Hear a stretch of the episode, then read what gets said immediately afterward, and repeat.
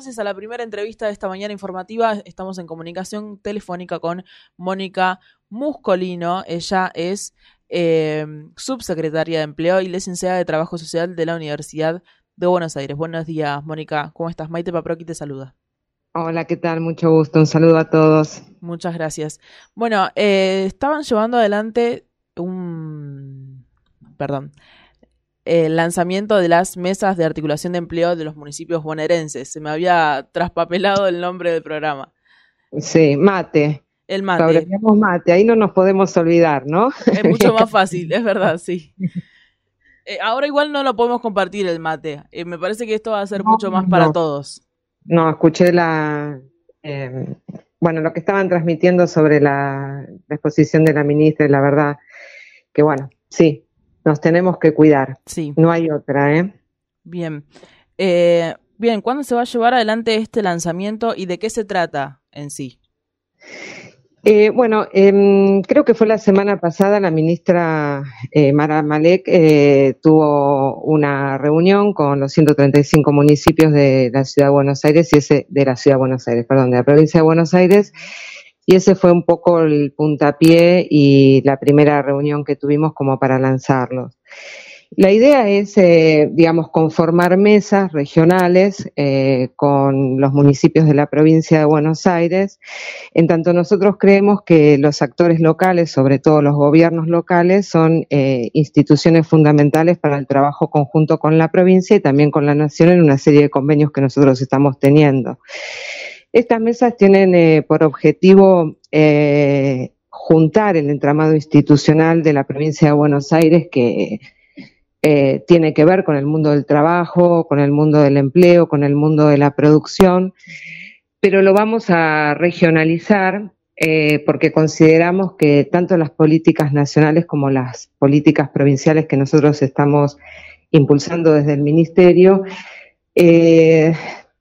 en su ejecución deben abordar los matices eh, regionales. La provincia es una provincia territorialmente muy extensa, pero también es muy diversa en términos de empleo, en términos sociales, en términos productivos, en términos económicos, demográficos, etcétera.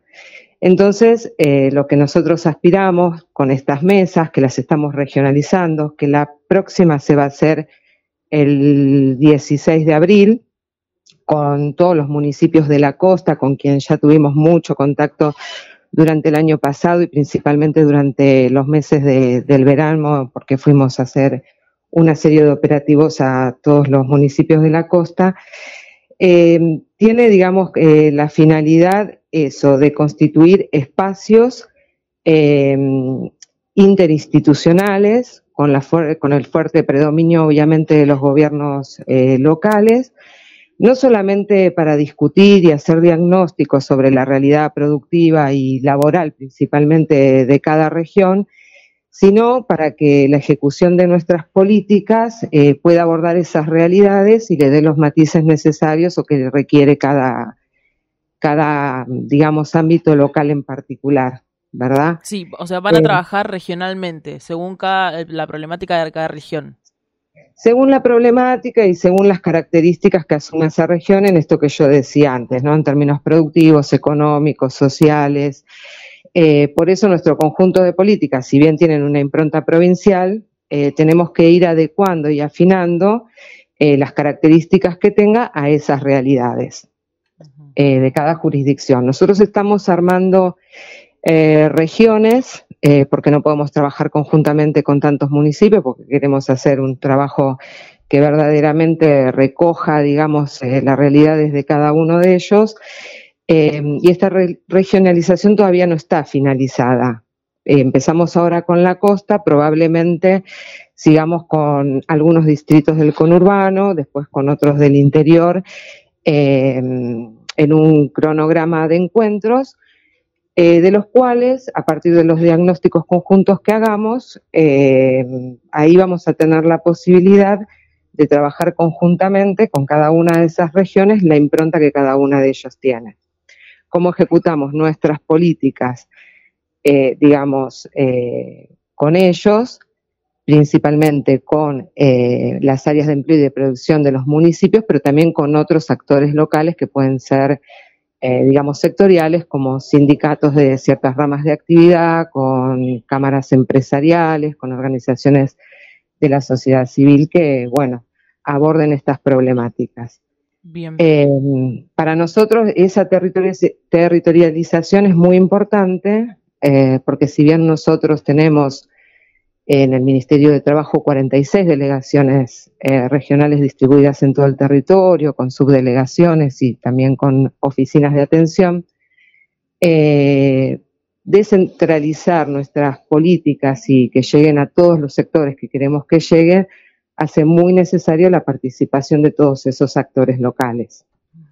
Bien. Esta, estas nuevas mesas que se van a llevar adelante, estas nuevas políticas, abre un amplio abanico de políticas públicas y capaz algunas ya están instaladas pero no están bien ejecutadas y algunas que hay que llevar adelante y empezar a pensarlas también. Eh, sí, por supuesto. Y en ese sentido, esas mesas van a hacer su aporte, en los dos sentidos en cómo ir afinando nuestras políticas, prestaciones y herramientas que ya las tenemos y que si después tienen un tiempito se las cuento, y cómo de esos encuentros eh, y de la exposición de esas realidades van a surgir otras nuevas que por supuesto vamos a impulsar. Eh, por ejemplo, yo les cuento, nosotros tenemos, eh, y aprovecho para difundirlo, en agosto del año pasado se creó por decreto del gobernador el programa de preservación del trabajo en la provincia de Buenos Aires, cuyo organismo de ejecución somos nosotros, el Ministerio de Trabajo. Es un programa que está eh, destinado a micro, pequeñas empresas y cooperativas de hasta 80 trabajadores. En el caso de las cooperativas no tiene límite de asociados. Hemos seleccionado, eh, junto con el Ministerio de Producción, Ciencia e Innovación Tecnológica, alrededor de 360 eh, actividades económicas que fueron las más castigadas durante la pandemia el año pasado. Eh, y lo que el programa hace es eh, financiar con hasta el 50% del salario mínimo vital y móvil el salario de los trabajadores en relación de dependencia o de los miembros cooperativistas. O sea, parte de ese salario o parte de esos ingresos. Además que les prestamos asistencia técnica, donde ayudamos a evaluar cuáles son las dificultades más concretas que tienen cada una de las empresas o de los emprendimientos eh, productivos en las cooperativas, em, para ver, digamos, con qué herramientas las podemos, eh, con qué otras herramientas las podemos fortalecer a efectos de garantizar su sustentabilidad. Eh, el programa es incompatible con el ATP, y con el repro, eh, porque nosotros queremos llegar a esas eh, micro y pequeñas empresas que por diversas razones no han podido acceder al ATP. El ATP ustedes saben que fue una política nacional muy extendida, con un alto alcance, hoy el Repro 2 también, pero hay un conjunto de pequeñas empresas que han quedado afuera en la provincia de Buenos Aires, eh, emprendimientos de esa naturaleza con hasta 80 trabajadores, todavía sin haber recibido ATP o REPRO, eh, tenemos alrededor entre 15.000 y 16.000 empresas que todavía no han solicitado el beneficio del programa, con lo cual nosotros tenemos que eh, fortalecer nuestra campaña de difusión del programa para que puedan hacerlo pero ahí es donde necesitamos eh, el apoyo logístico de, todo este entramado institucional local que las conoce, que tienen, digamos, un trato, eh, yo diría, cotidiano con ellas, eh, para que las ayude a presentarse el programa. El programa es un programa bastante sencillo en la inscripción, en la evaluación que hacemos, en la documentación que tienen que presentar pero eh, estamos reconociendo eh, esto, que todavía quedan muchas empresas por fuera que no han hecho esa presentación. Y en eso es clave, digamos, eh, el, involucramiento de estos actores locales. Lo mismo con, la ley ALAS, digamos que, beneficia a pequeños emprendimientos productivos individuales o asociativos. La mayoría de los municipios tienen centro de iniciativa donde inician los trámites para, las que, para que las personas puedan adherir a la ley y a sus beneficios.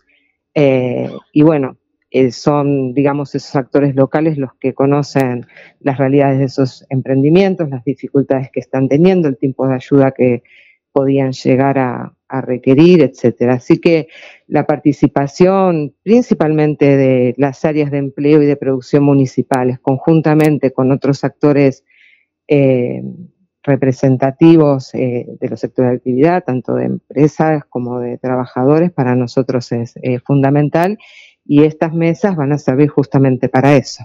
Teniendo en cuenta también que durante la pandemia muchos de estos emprendimientos que surgieron también eh, llegaron a ser como una especie de pymes y hay que también brindar una ayuda.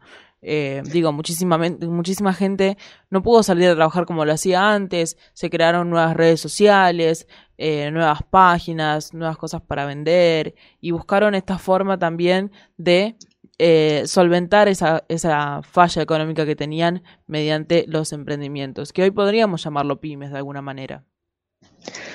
Sí, por eso, digamos, eh, mm, cada vez que la ministra puede hacerlo y nosotros también, digamos, lo decimos, para nosotros eh, todas las cuestiones vinculadas a los pequeños emprendimientos productivos es, digamos, prioritario. En general, cuando se habla de la informalidad, muchas veces se asocia la informalidad con el trabajo asalariado no registrado, que eso obviamente es un drama en la Argentina y con diferentes políticas se aborda, pero mm, pocas veces se reconoce ese otro trabajo informal, ¿no? Que es eh, productivo, que puede ser sustentable, que puede ser viable, pero que requiere de la presencia del Estado para, para para su impulso, para su sostenimiento, con un conjunto eh, de herramientas que nosotros algunas tenemos y otras estamos desarrollando.